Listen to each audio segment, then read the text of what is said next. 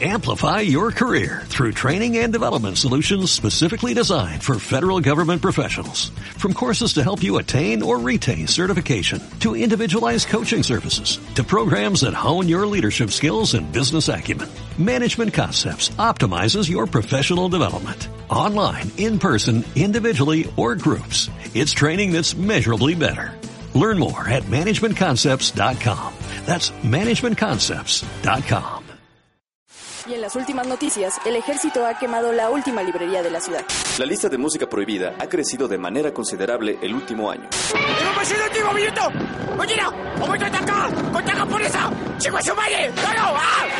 ¡Seguimos informando para Freak News! Transmitiendo desde la capital del imperio, Freak Noob News, lo último que queda.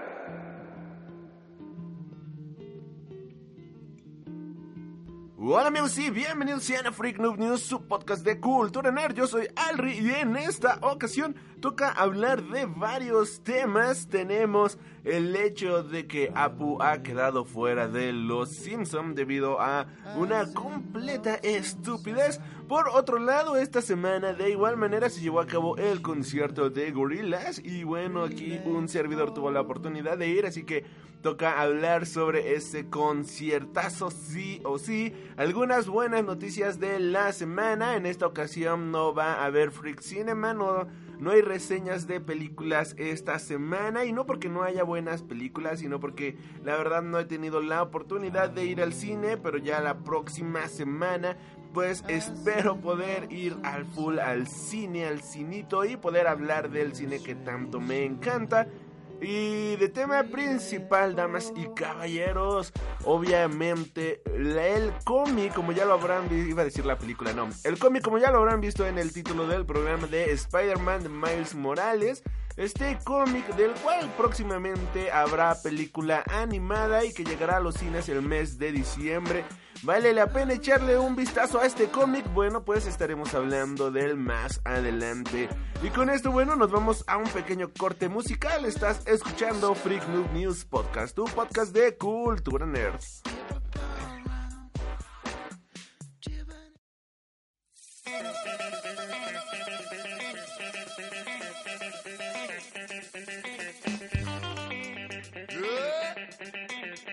Kabbalah.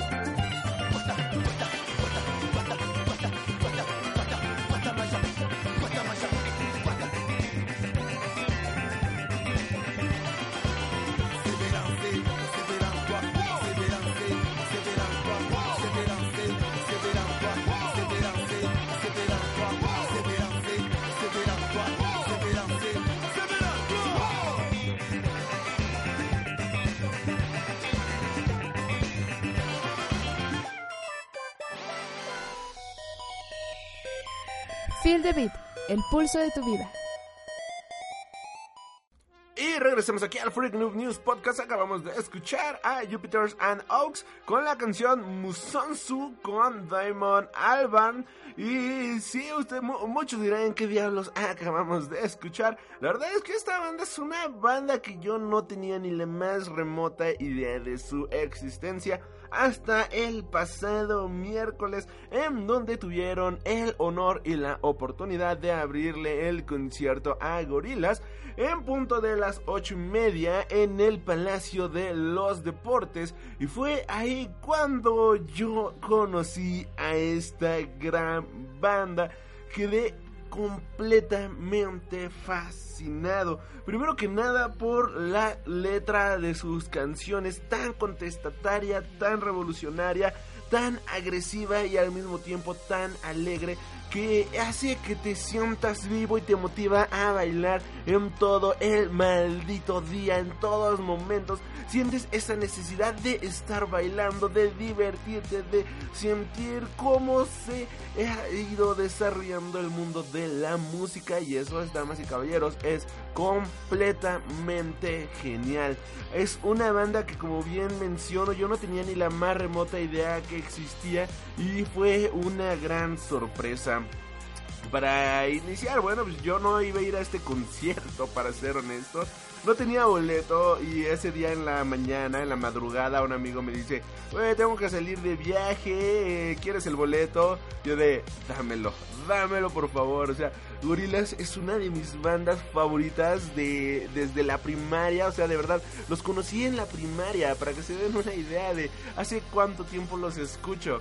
Ahorita ya acabé la universidad, bueno, todavía no me gradúo, pero ya acabé el sistema escolarizado de la universidad en 2017, así que dense una idea. Y los conocí en la primaria, me fascinaron ver los dibujos de gorilas en, en MTV, ver esta banda que era completamente diferente a todo lo que había escuchado anteriormente, todo lo que conocía. Para mí fue algo increíble, algo mágico, por decirlo de cierta manera. Y tuve apenas la oportunidad de verlos por primera vez. No los pude ver en el Vive Latino. Este, ahora en esta ocasión no alcancé boletos. Hasta que este cuate me dijo, tome el boleto. Yo, yo, yo completamente agradecido, diciéndole gracias, de verdad, muchísimas gracias. Llegué al Palacio de los Deportes, me encontré con varios amigos de la escuela, estuvimos platicando, echándonos unos taquitos afuera del evento como tenía el boleto en general A, pues me gustó entrar, este, mi idea era llegar un poco temprano, como eso de las 7 y media, a las 8, para poder eh, alcanzar un lugar relativamente hasta adelante, cosa que conseguí de muy buena manera, donde yo estaba, la banda estaba a 30 metros tocando de mí, 20 metros, así eh, los tenía así tan cerca que casi podía olerlos, por lo cual, pues bueno, fue buena idea llegar temprano al concierto.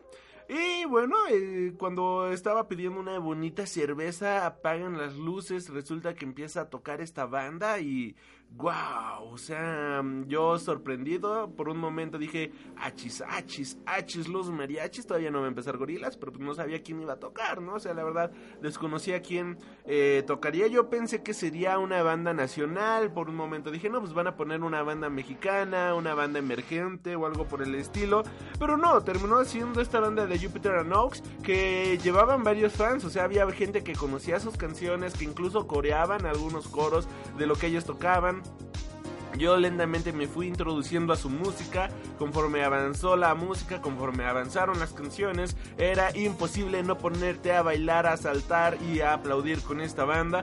Y esto dio paso a que posteriormente, a la, en punto de las 9.20, 9 y media, saliera Gorilas al escenario con la ya famosa, con la ya épica y espectacular M.I.L.Y es una de las canciones con las que los conocí del su primer disco si no me equivoco. Así que pues sí es una canción que yo adoré desde un inicio con el hello es everybody es everyone here yo del hello y yo no y el hello ahí apareciendo en las pantallas. El set list bueno pues tocaron 27 canciones en total Y cada una de estas canciones con una vida y con una energía completamente explosiva. Y aquí es donde yo me pregunto, no sé si es porque yo soy fan de la banda desde la primaria, desde 2005-2004 aproximadamente, o por el hecho de que realmente fue un buen concierto que lo disfruté de inicio a fin.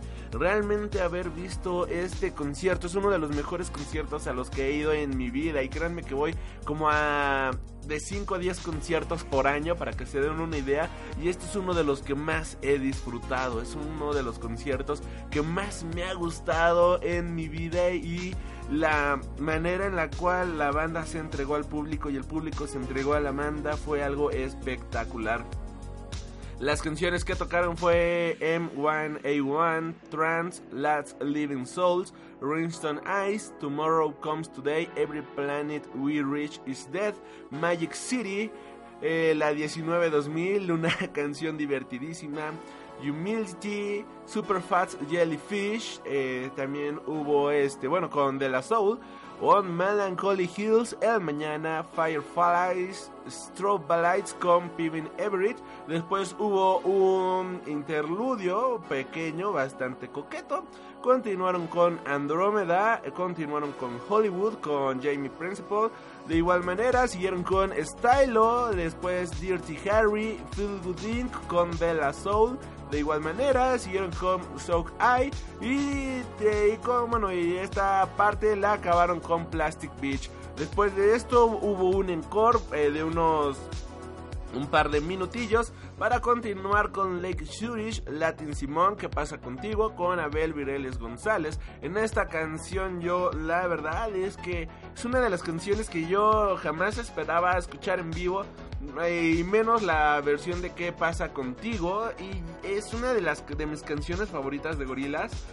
Y cuando empezaron los a, empezaron a sonar los acordes de Latin Simón, yo de no jodas, es Latin Simón.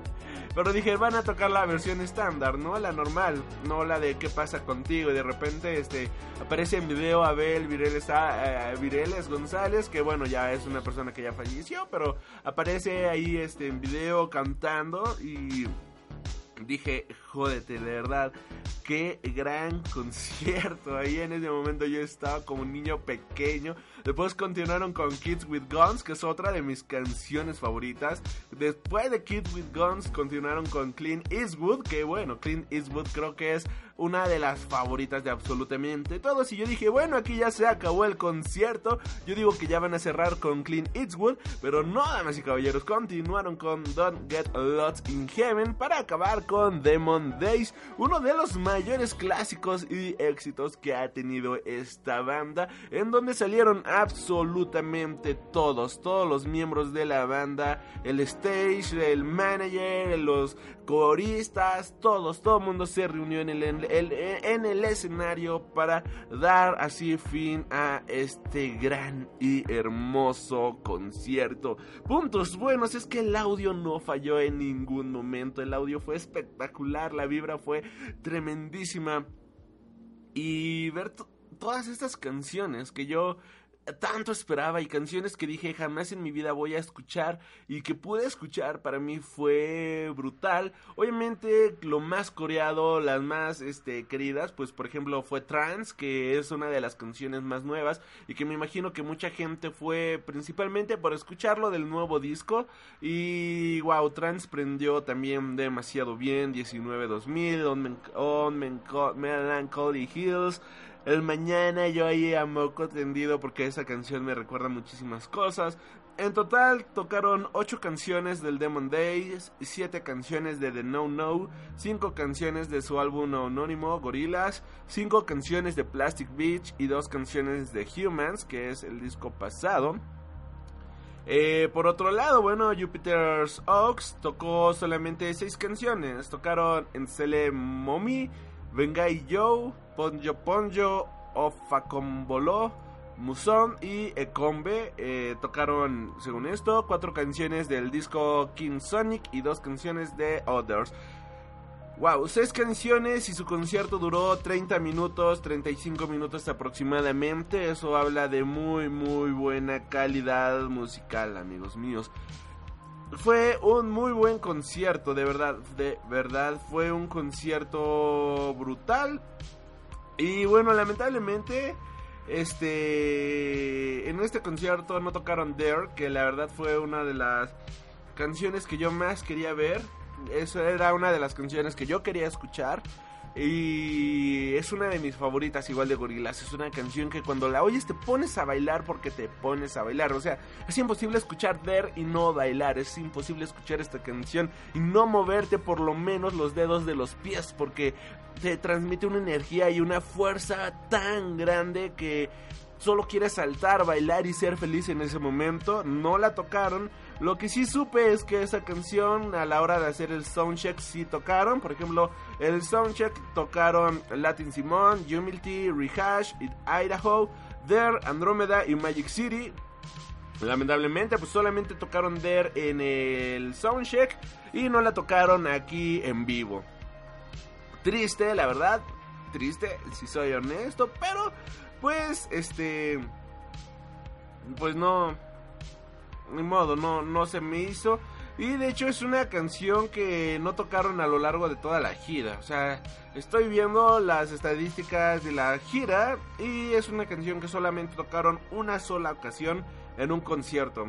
Latin Simón la tocaron 8, 19200 la tocaron 8, Demon Days la tocaron 11 veces, MIA1 la tocaron 28 veces, On, On, On Melancholy Hills es la canción que tocaron en todos los conciertos con 31 veces, Trance 29 veces, Sock Eye 29 veces, El Mañana 28 veces, Feel Gooding 28 veces, o sea...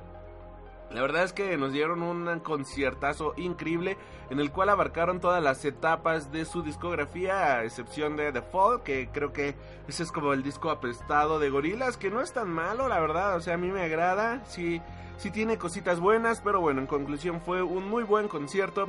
Si tienen la oportunidad de ir a ver a cualquier artista que les guste, que les encante, de verdad vayan a verlo, porque se la van a pasar demasiado bien. Eh, ir a un concierto no es lo mismo que escuchar la música en vivo. Eh, por ejemplo, un familiar, mi tío me decía, ay, esta canción es muy aburrida, que no sé qué, ¿no? Pero una vez que ves esa canción aburrida y lenta en vivo, cambia por completo, ya que obviamente una canción no es lo mismo en vivo que en un disco. Le dan otra personalidad, le dan otro ritmo, le dan otra intención completamente diferente para hacer de ese momento y de esa canción algo completamente único y explotar la canción como debe de ser explotada, tener ese momento en tu recuerdo y hacer algo genial de eso. Tristemente, este es el último concierto de Gorilas. Ese fue el concierto con el que cerraron esta gira. Y en una entrevista se le preguntó a Damon Albarn que, oye, ¿qué onda para cuándo el próximo disco? A lo que dijo, posiblemente regresemos a los escenarios en septiembre de 2028. Lo cual Obviamente es una poquita exageración, pero sí nos habla de que vamos a tardar en ver algo de gorilas. Tomemos en consideración, tomemos en cuenta de que cada una de sus producciones tardan un promedio de 7, 8 años en salir. Y bueno, The No No eh, salió este año, por lo cual podemos esperar que el próximo disco de Gorilas tarde por lo menos otros 5 años en eh, empezarse a grabar, 6 años en lo que se produce y otros 7 años en lo que los volvamos a ver en gira. Por lo cual, de hecho, el propio vocalista, el líder de la banda, dijo iniciando el concierto: Vean y disfruten todo esto porque va a ser la última vez que lo van a ver en muchísimos años. Va a ser la última vez que lo van a ver en mucho tiempo y toda la gente pues dijimos, pues sí, vamos a disfrutarlo. Obviamente vamos a disfrutarlo al full. Y eso es lo que pasó. Así que bueno, con esto acabamos la sección de Feel the Beat. Tenía que hablar obviamente sobre este concierto. Nos vamos con una canción de gorilas y continuamos para regresar con todas las noticias y la cultura nerd que tanto nos encanta y por lo que estamos aquí. Yo soy Alri y estás escuchando Freak Noob News Podcast, tu podcast de cultura nerd.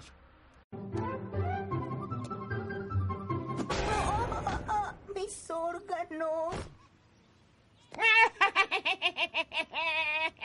órganos humanos inferiores. ¡Uy, ay! Mi Squidly Spooch. He's coming up, he's coming up, he's coming up, he's coming up, he's coming up, he's coming up. It's there. You've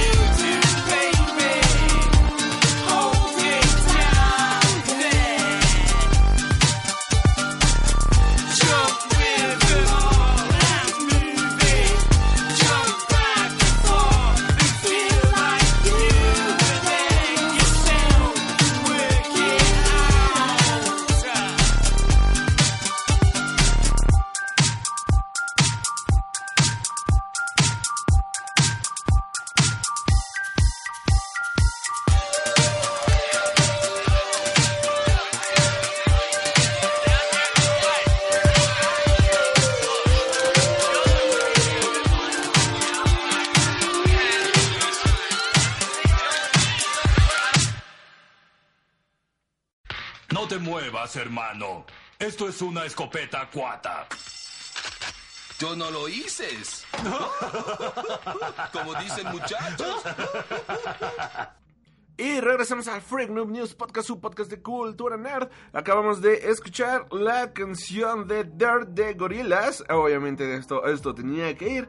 Y esta semana tuvimos una de las noticias más what the fuck de la historia. Y todo, bueno, pongámonos en contexto. El año pasado, un supuesto comediante y cineasta de nombre Hari Kondabolu eh, hizo un documental llamado El problema de Apu en el cual acusaba a este icónico personaje de Los Simpson como un estereotipo racista y mal creado sobre los hindús.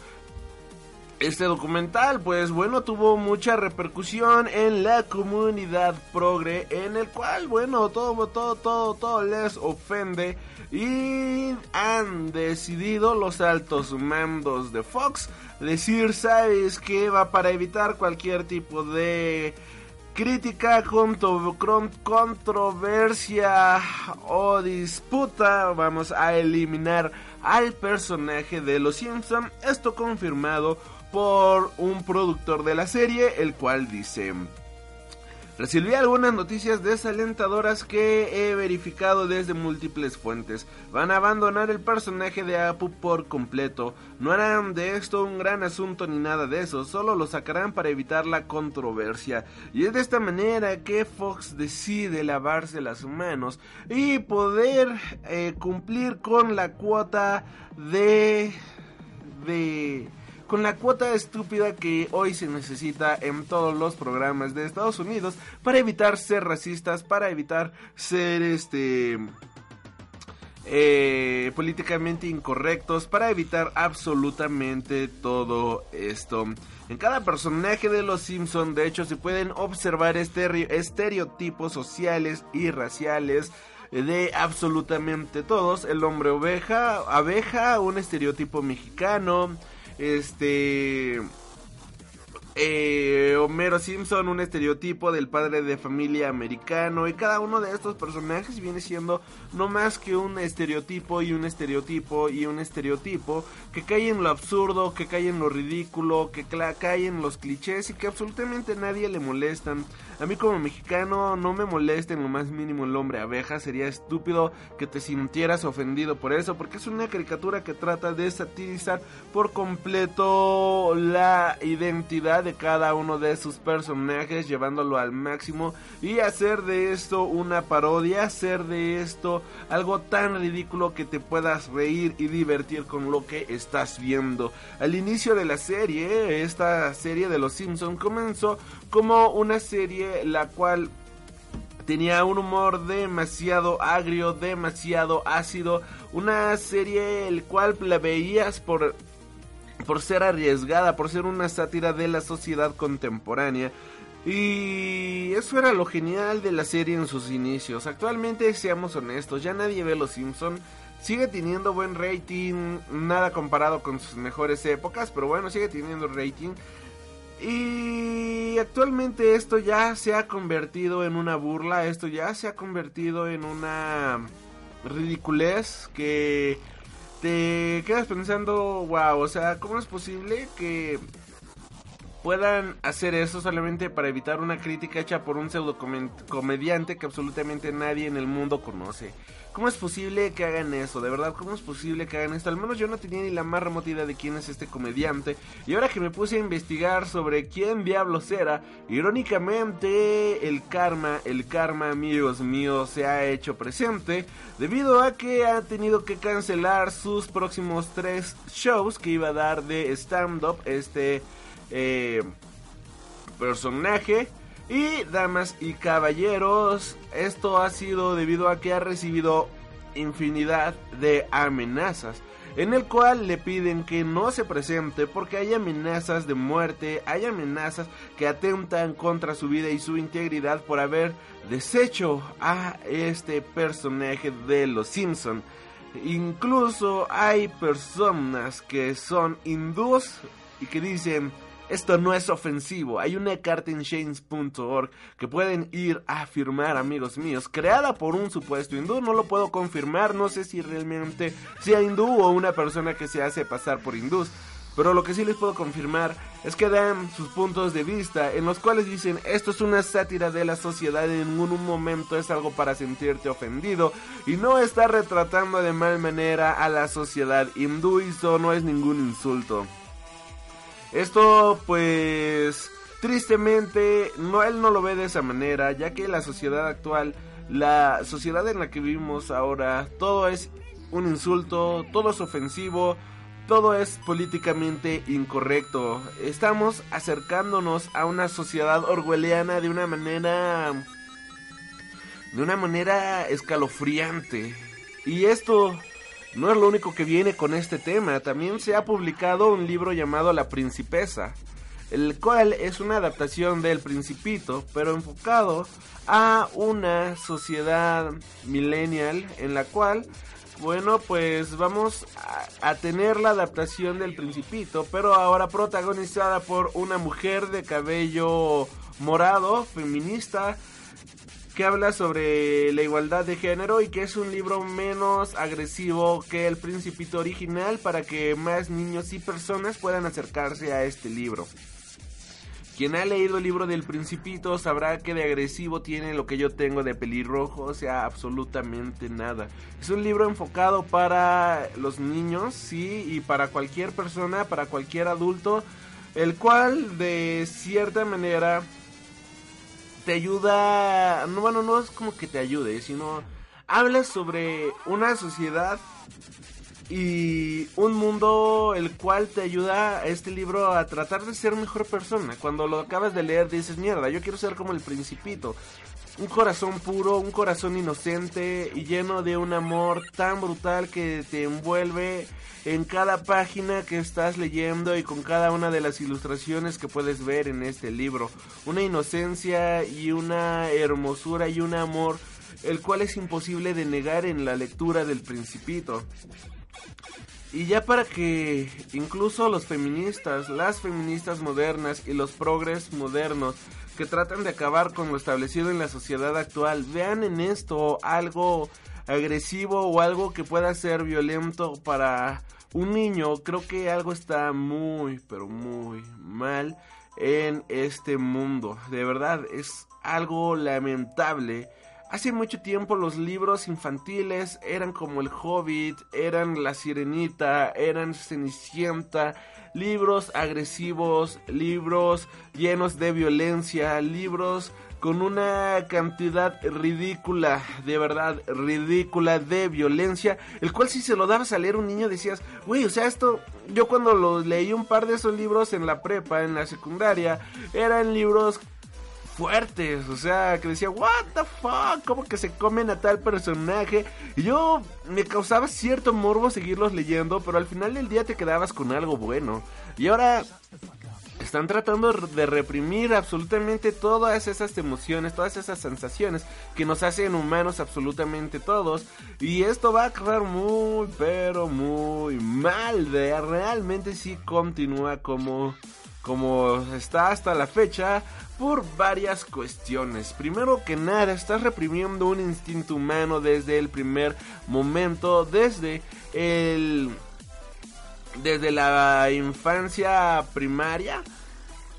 Y lo único que vas a crear va a ser un desorden emocional y psicológico muy, pero muy grande en esa persona dentro de algunos años. Y eso, amigos míos, es muy preocupante porque, eh, digo, es, es imposible tratar de crear represión y que no haya represalias en un futuro. Y una vez que esto está en una sociedad que es cada vez más permisiva con todo lo que tenemos, que le da a, la- a los adolescentes, que le da a los jóvenes lugares seguros en las escuelas, en, la, en algunas partes de las ciudades, solamente para que ellos continúen con el control de las cosas y que crean realmente que tienen el control de todo el mundo, porque si no lo tienen se van a sentir agredidos o se van a sentir mal. Creo que hay algo muy mal en este en este punto y quien ya leyó 1984, el libro de George Orwell nos presenta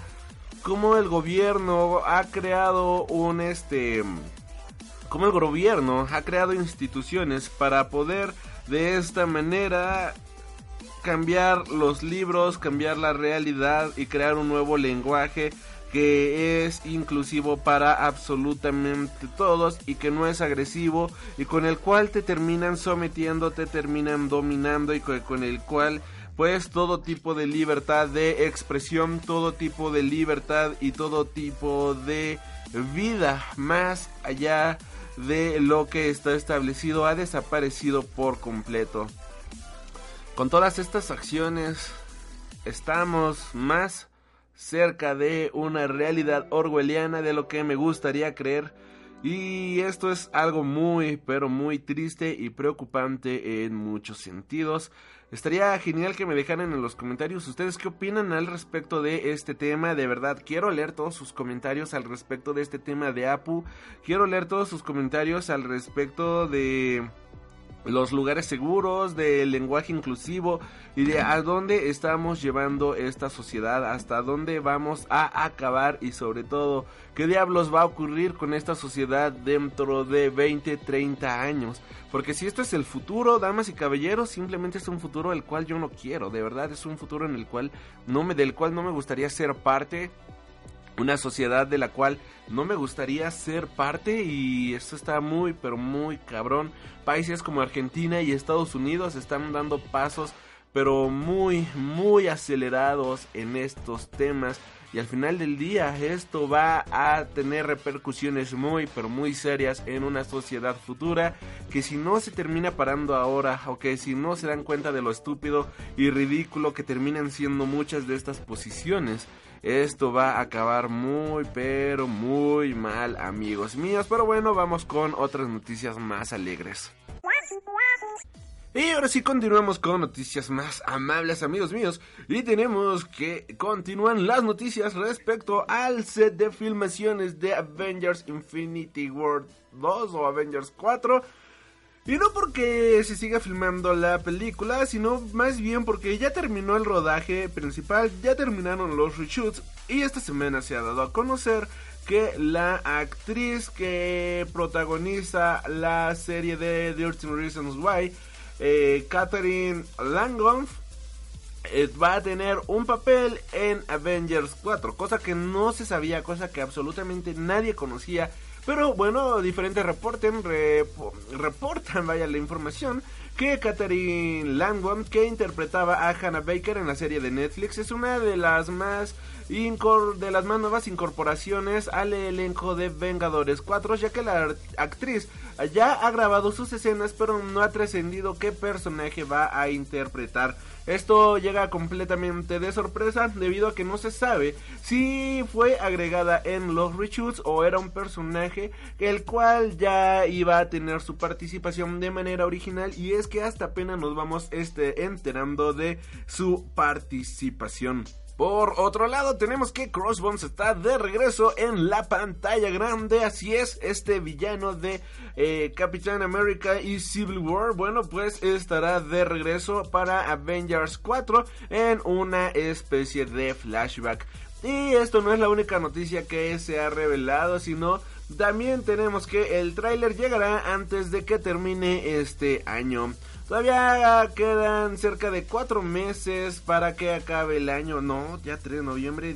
¡Ah! Santa madre de Dios, dos meses para que acabe el año y cerca de seis meses para el estreno mundial de Avengers 4 el próximo 3 de mayo de 2019. Y la campaña promocional todavía no ha arrancado, o por lo menos es lo que nos hacen creer los responsables de Marvel Studios. Es cierto que no se han lanzado imágenes promocionales, ni trailers, ni videos del rodaje. No obstante, esta falta de información está generando un gran flujo de noticias que alimentan las muchas teorías sin resolver que están creciendo a medida de que se publican nuevas fotos robadas del rodaje o informaciones confesadas off the record. Aún así, la gran incógnita sigue siendo el cuándo y diablos va a salir el primer tráiler de Avengers 4 que nos dé alguna pista sobre lo que va a suceder en este gran crossover que promete por... ¡Ay, me pica el ojo! Que promete ser mucho más grande de lo que en su día fue Infinity War. Kevin Feige, CEO de Marvel Studios, al que se le nota que está disfrutando con esta gran campaña de no marketing, en una conversación con el periodista Eric Weber, ha confesado que el tráiler de Avengers 4 llegará antes de que termine el 2018, además de asegurar que están planteándose introducir a Namor en el UCM, aunque todavía no saben cómo ni cuándo, y confirmar que la producción de Guardianes de la Galaxia Top 3 todavía sigue en pausa. Por otro lado, este, ¿será que finalmente veamos el título de Avengers antes que el tráiler o esto será revelado junto con el tráiler, lo sabremos dentro de algunas semanas posiblemente. Y continuando con el universo nerd, amigos míos, alejándonos un poquito de Marvel, tenemos que la NASA nombra constelaciones, damas y caballeros, con diferentes imágenes de la cultura nerd. Es así como tal lo están escuchando.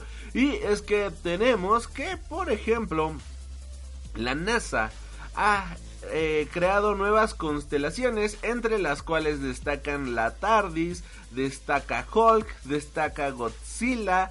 Y estas ya son constelaciones las cuales podremos observar en los cielos. Esto fue realizado debido a que se necesitaban nuevos iconos de la cultura pop en los cielos y de esta manera, bueno, la NASA se ve un poquito más chida, por decirlo de cierta manera, más en onda con la chaviza y pues han creado nuevas constelaciones, lo cual pues no sé qué tan bueno sea, no sé qué tan malo sea, pero está chido, si somos honestos. Es como ver al cielo y decir, oh, mira, ahí está la constelación de Hulk, ahí está la constelación de Godzilla, ahí está la TARDIS, amigos míos.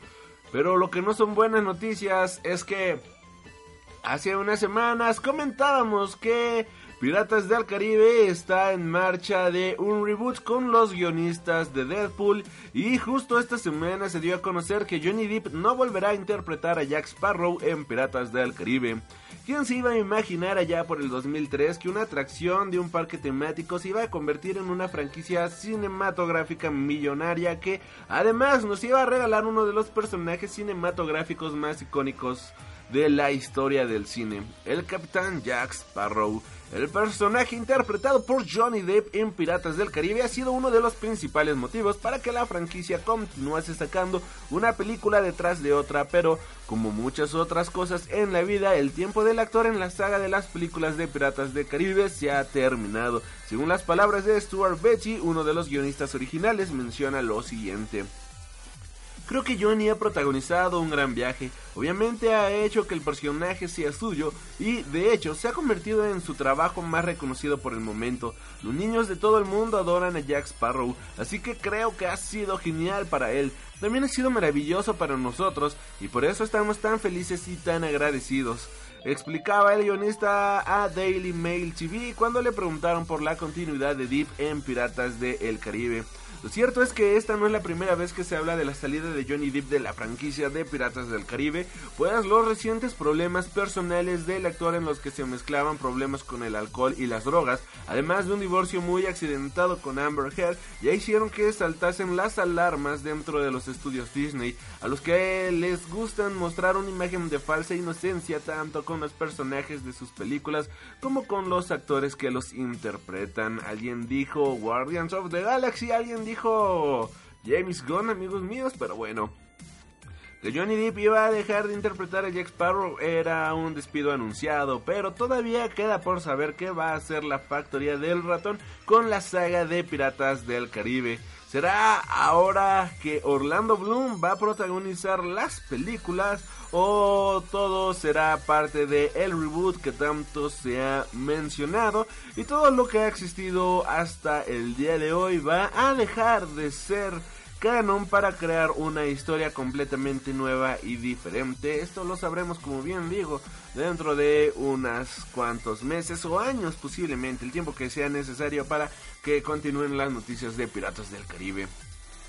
Y buenas noticias para las personas que nos gustó la serie de Desencanto y esto es porque Netflix ha confirmado la segunda temporada de esta serie. Netflix ha anunciado que ha ordenado otros 20 episodios de Desencanto, por lo que al juntarlo con los otros 20 episodios iniciales, tendremos un total de 4 temporadas de la serie de animación, la cual se prolongará hasta 2021.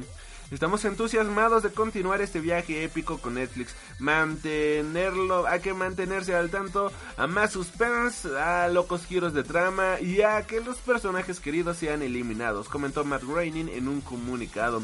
La trama de Desencanto se sitúa en un mundo medieval llamado Dreamland, donde vive su protagonista Bean, una joven princesa a la que le encanta beber. Junto a ella le acompañará su compañero de fatigas Elfo y Lucy, su demonio personal. Este particular trío vivirá una serie de divertidas desventuras donde se toparán con criaturas de todo tipo como trolls, duendecillos o arpías.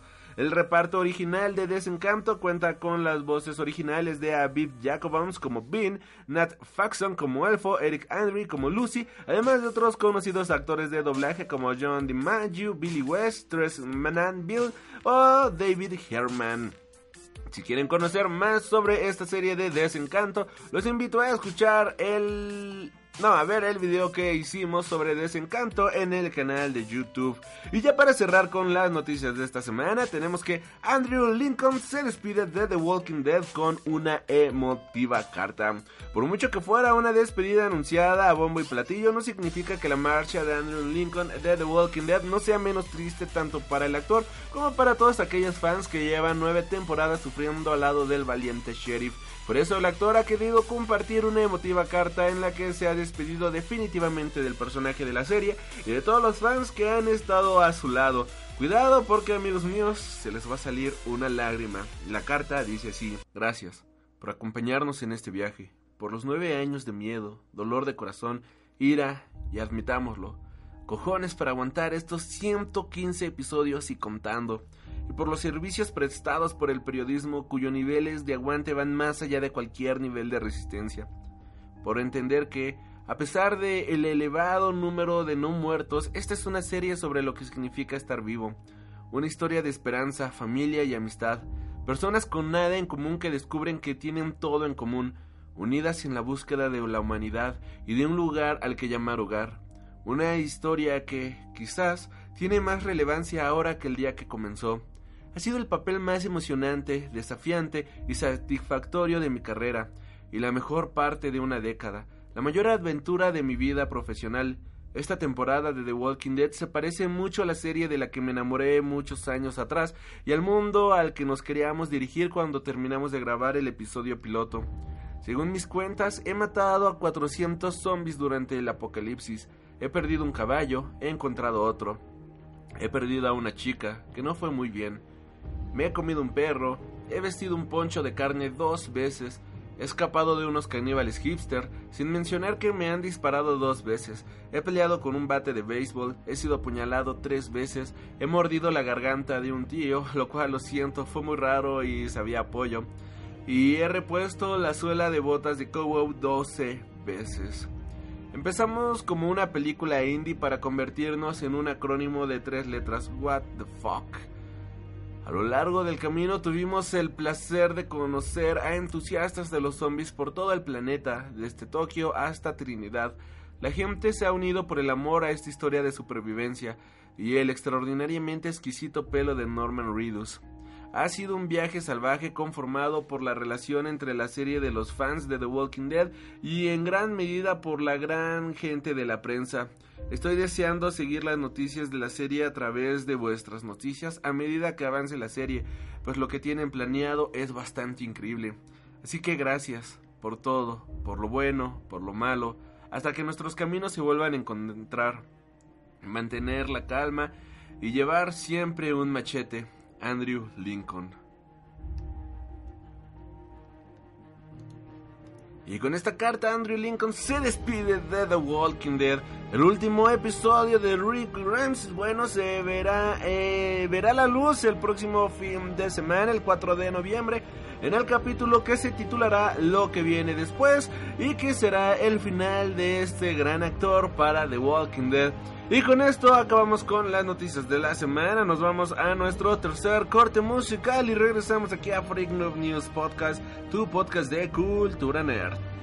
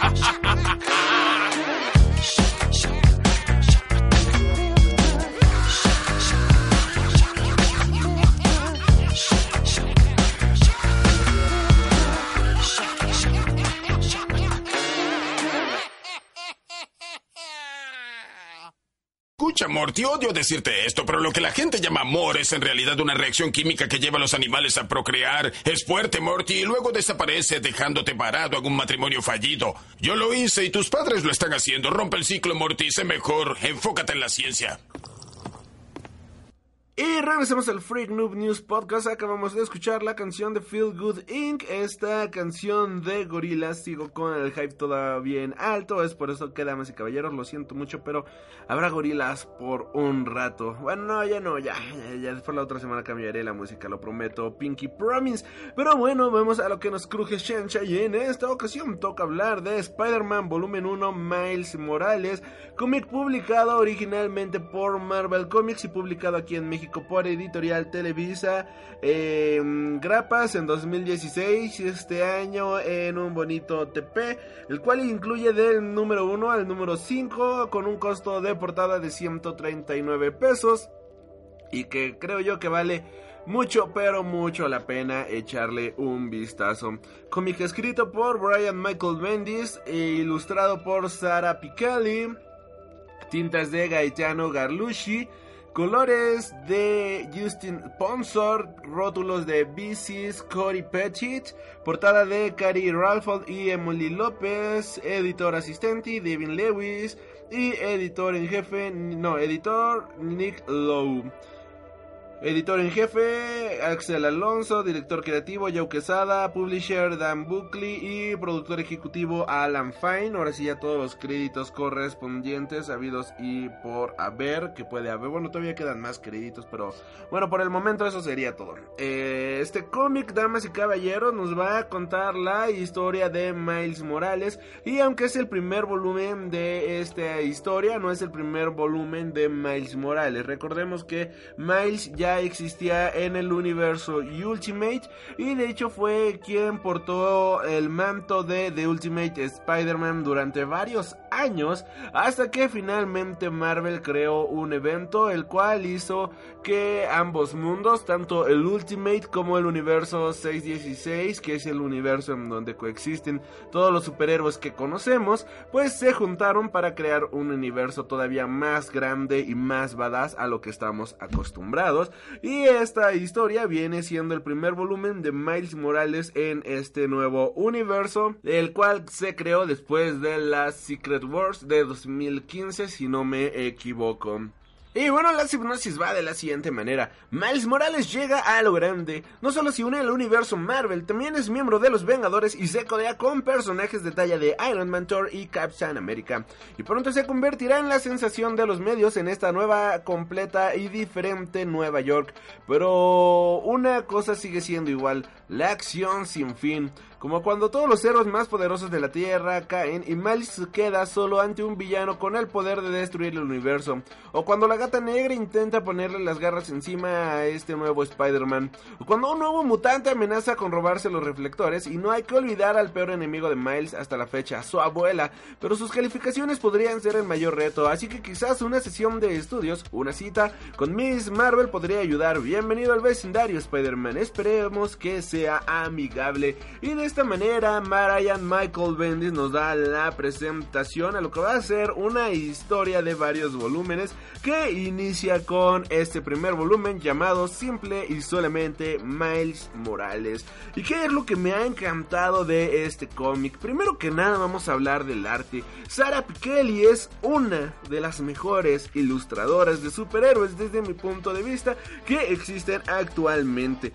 Un trazo completamente limpio, emocionante y que hace que cada panel esté lleno de emoción. Es lo que acompaña las páginas de Spider-Man. Y si bien todo el mundo amamos los trazos de este Giuseppe Camcolli o eh, de Humberto Ramos en The Amazing Spider-Man, la verdad es que el trabajo de Sara Pichelli en estos cómics de Spider-Man le da un dinamismo y una cinematografía a cada panel y a cada cómic que hace que este título visualmente espectacular acompañada del el equipo de, de, de entintado bueno acompañado por Gaetano Carlucci en las tintas y Justin Sponsor en los colores hacen que estos paneles realmente salgan del cómic y te lleven a una realidad alternativa en el cual estás disfrutando realmente en carne propia el título de Spider-Man.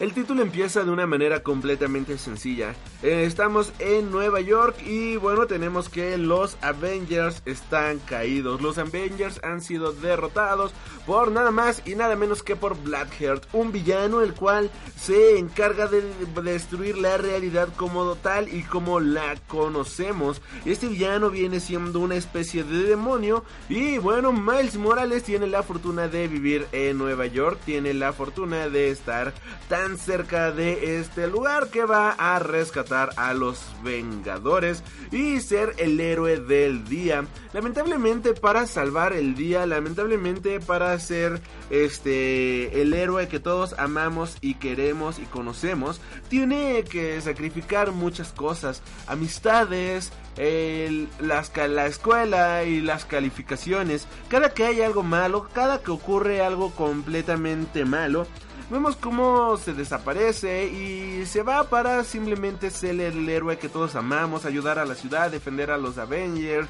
defender a los ciudadanos. Y de esta manera pues poder este vaya ser un superhéroe porque es lo que hacen los héroes salvar el día pero lamentablemente esto va dejando un rastro en su historial de que se salta las clases, de que no entrega tareas, de que no tiene el suficiente rendimiento académico que debería de tener, por lo cual eso comienza a preocupar a su madre, quien hace que su abuela vaya a su casa y de esta manera poner en cinta a Miles. Este es un punto demasiado agradable de este cómic, ya que Miles Morales es un chico de universidad que está pasando por la universidad y tiene muchísimos problemas, tiene muchísimas cosas en las cuales preocuparse, pero al mismo tiempo también carga con la responsabilidad de ser Spider-Man. Así que, bueno, su abuela piensa que Miles Morales está nada más y nada menos que en drogas y empieza a obligar a Miles Morales a obligarlo a hacer cosas que hacen que su rutina se vaya al completo y sacrosanto carajito.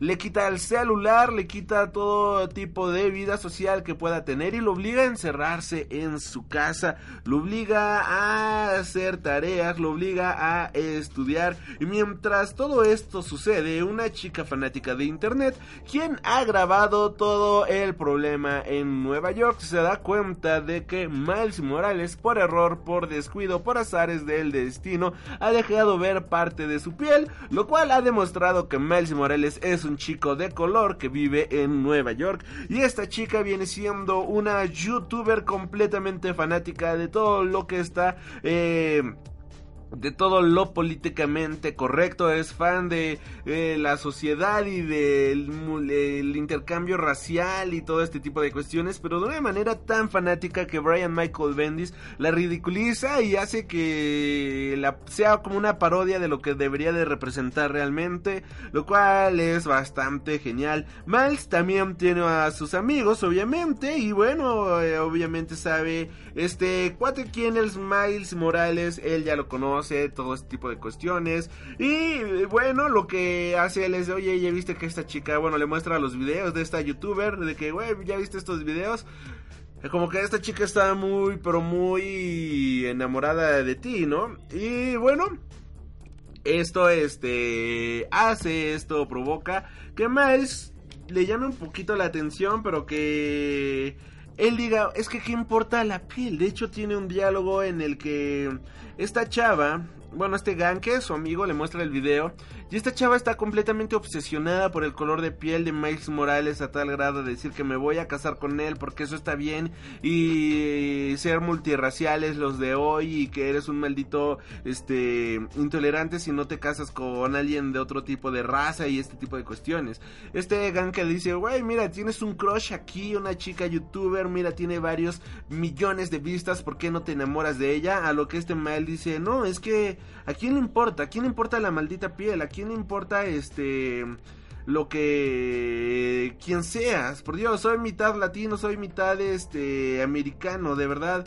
Esto no es que me moleste, es simplemente que son cosas que no deberían de tener importancia en la vida de hoy y es como que un golpe con cachetada de guante blanco de Brian Michael Bendis a toda esta sociedad que están haciendo que eh, lamentablemente impide que la gente pueda ver más allá y que provoca grandes idioteces como lo que acaba de ocurrir con Apu. También por ese sentido quise hablar de este cómic, porque es un cómic que nos presenta a un superhéroe de color y lo que menos le importa a este personaje es el color de piel. Lo que menos importa en esta historia es el color de piel de la persona. Lo que importa son sus acciones y lo que importa es la manera en la cual va a desarrollar su historia y cómo va a enfrentarse a un mundo completamente violento allá afuera en las calles de Nueva York, con villanos que planean destruirlo, con villanos que planean alterar la realidad, con villanos que quieren dominar la ciudad o el mundo entero, y como un chico adolescente de universidad va a poder defenderse y va a poder continuar con su día a día y todavía que tiene que soportar a gente racista y que todavía tiene que soportar a nuevos liberales solamente por su color de piel. Es un cómic genial en todo ese sentido. Ganke no es el único que conoce sobre los poderes de Miles Morales, sino que este secreto también ha sido compartido con su padre y es por eso que su padre, quien fuera agente de Shield en su momento, pues le tiene mayor tolerancia a que su hijo vaya mal en la escuela, le tiene mayor tolerancia a todo lo que hace, pero su madre al no estar enterada, como bien mencionaba, habló con su abuela y su abuela es una señora completamente drástica, es una señora que piensa que toda la juventud está mal y que se le tiene que poner completamente en regla. De hecho es una señora que muestra muchos rasgos de intolerancia y que odia que su hija esté casada con su esposo, porque él, a quien no lo sepa antes, era este delincuente, él había sido un criminal por decirlo de cierta manera Y esto es algo que se lo echa en cara su, la abuela al esposo.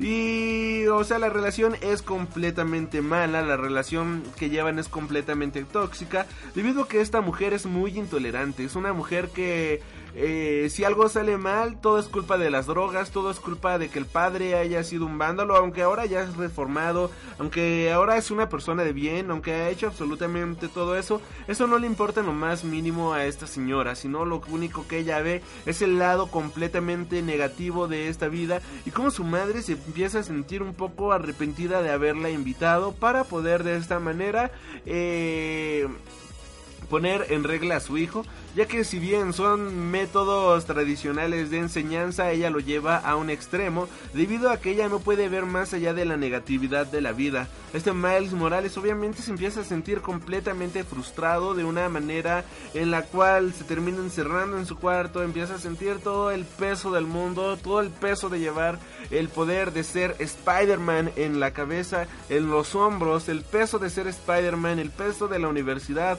y ahora el peso de soportar un familiar que simplemente no te tolera, que no te aguanta y que ve lo peor del mundo en ti, que piensa que eres un maldito criminal y que cuando van tus amigos a verte a tu casa los trata como una bola de delincuentes, a tal grado de correr a una chica de la casa de Miles solamente por vestirse medio darks.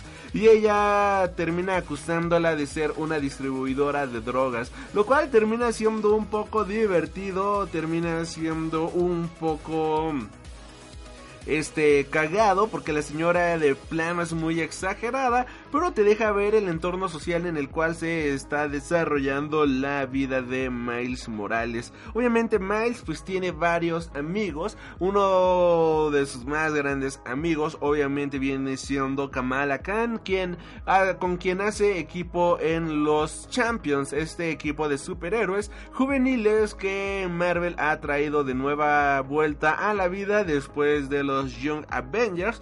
Y bueno, Kamala Khan es un personaje que tiene la habilidad de hacerse chiquita, de hacerse grande, o sea, es elástica en muchos sentidos. Y que de hecho los primeros volúmenes de Kamala Khan son completamente divertidos y geniales hasta que decidieron convertirla en una Social Justice Warrior y se volvió un personaje bastante insoportable, pero bueno, eso no es culpa de ella, sino es culpa de los escritores que hacen este tipo de cosas. En este cómic vemos como Kamala Khan, pues viene, wow, Miss Marvel, viene siendo una especie de ayuda para este Miles, quien en este momento, bueno, está completamente frustrado en su habitación y empieza a hablar con ella y le sirve como desahogo.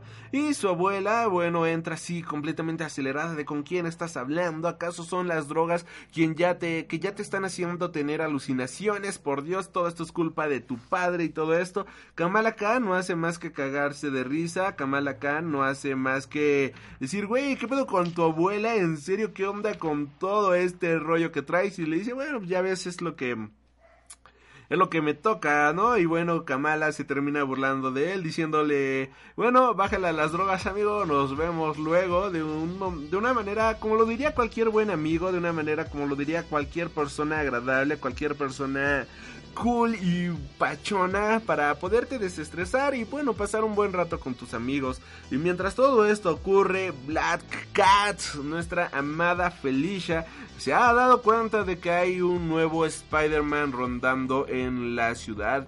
Y esto no es nada bueno para el circuito de villanos de Nueva York, ya que no solamente van a tener que enfrentarse contra un Spider-Man, sino que ahora hay dos. Y de esta manera Felicia habla con Hammerhead para tratar de idear un plan y detener al nuevo Spider-Man porque esto no puede salirse de control y obviamente este Spider-Man tiene que este tiene que ser detenido para que no interfiera en sus planes delictivos.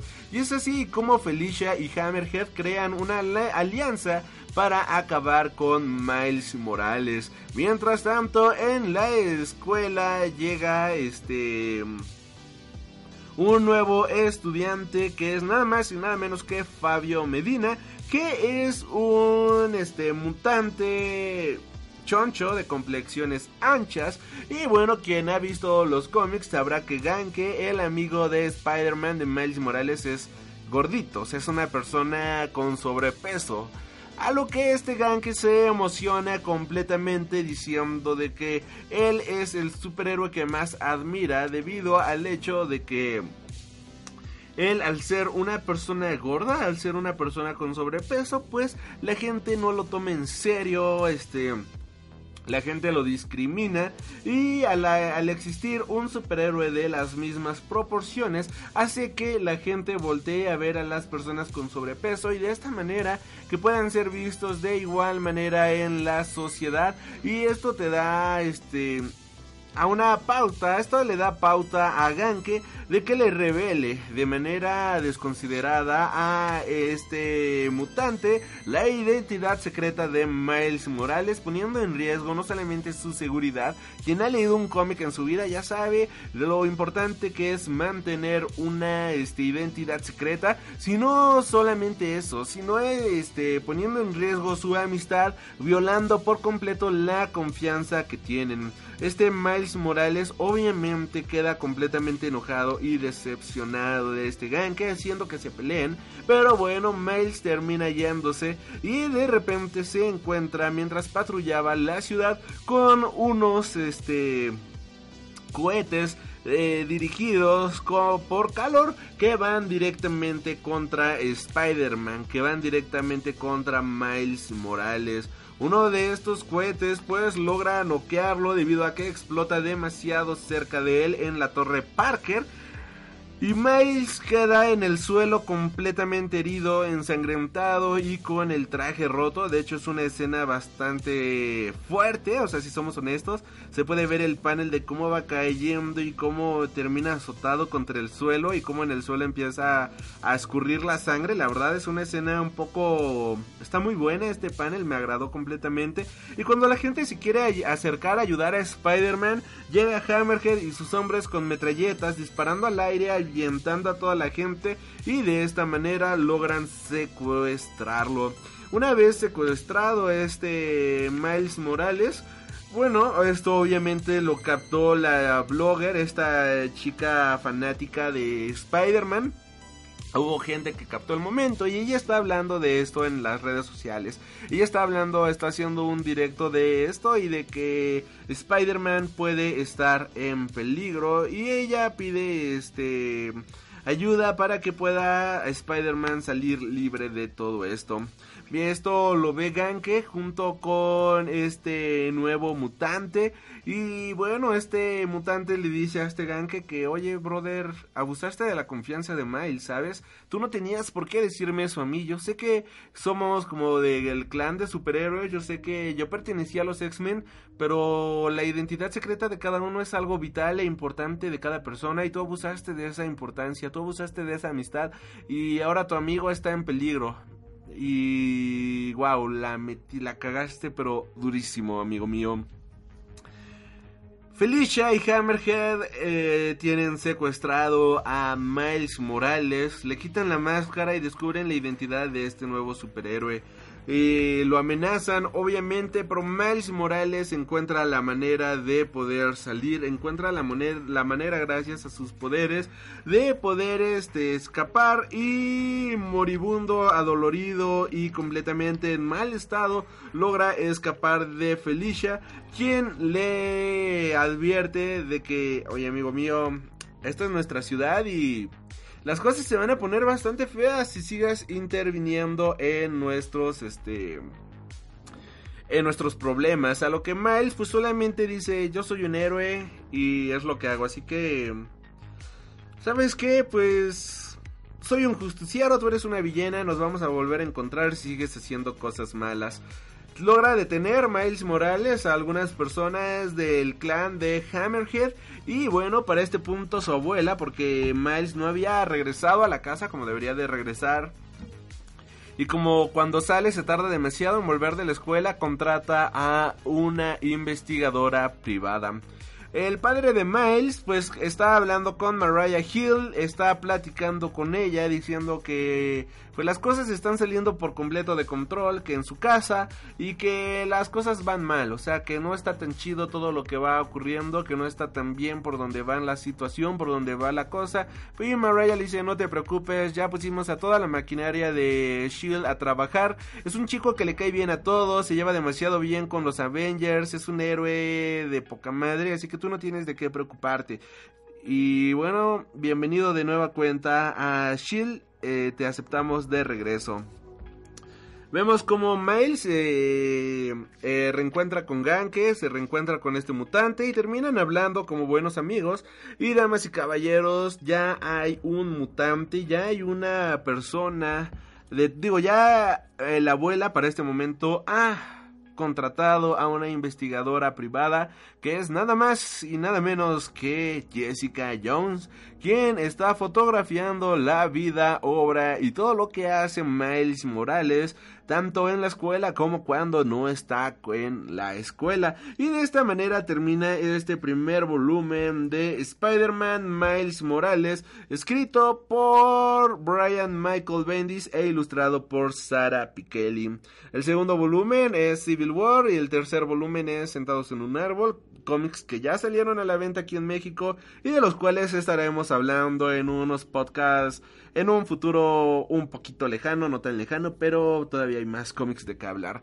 Este es un cómic del cual me agrada bastante, el cual me agradó bastante y que me agradó por sorpresa por todo lo que mencionaba en esta historia. Como se podrán dar cuenta, es la historia de la cual todo el mundo nos enamoramos de Spider-Man en un inicio, pero ahora reinterpretada con un nuevo personaje, reinterpretada de una manera adaptada a nuestros días, en la cuales tenemos nuevos problemas, en el cual tenemos nuevos este, desafíos que enfrentar día con día y cómo Miles Morales se tiene que enfrentar absolutamente a todo eso. Es un cómic que manda al carajo el color, nacionalidad y todo de su personaje para enfocarse en una buena historia y desarrollarla de muy buena manera. Y aunque es un cómic que como se darán cuenta no tiene demasiada acción, no tiene demasiado este explosiones ni nada por el estilo, es un cómic el cual se siente demasiado superheroico por todas las acciones de Miles Morales y lo difícil que es ser un superhéroe adolescente, lo difícil que es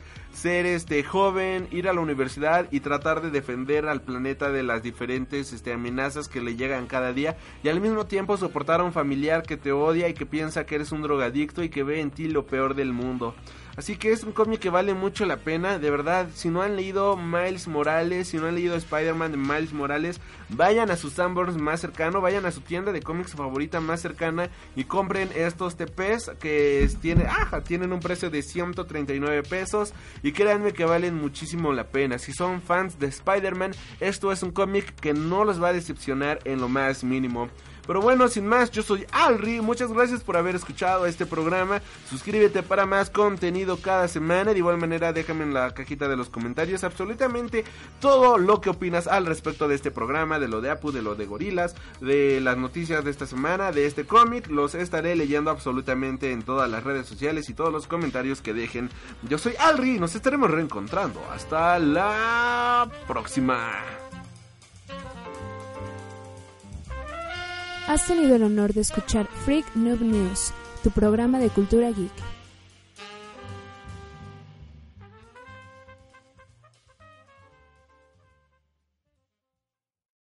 Amplify your career through training and development solutions specifically designed for federal government professionals.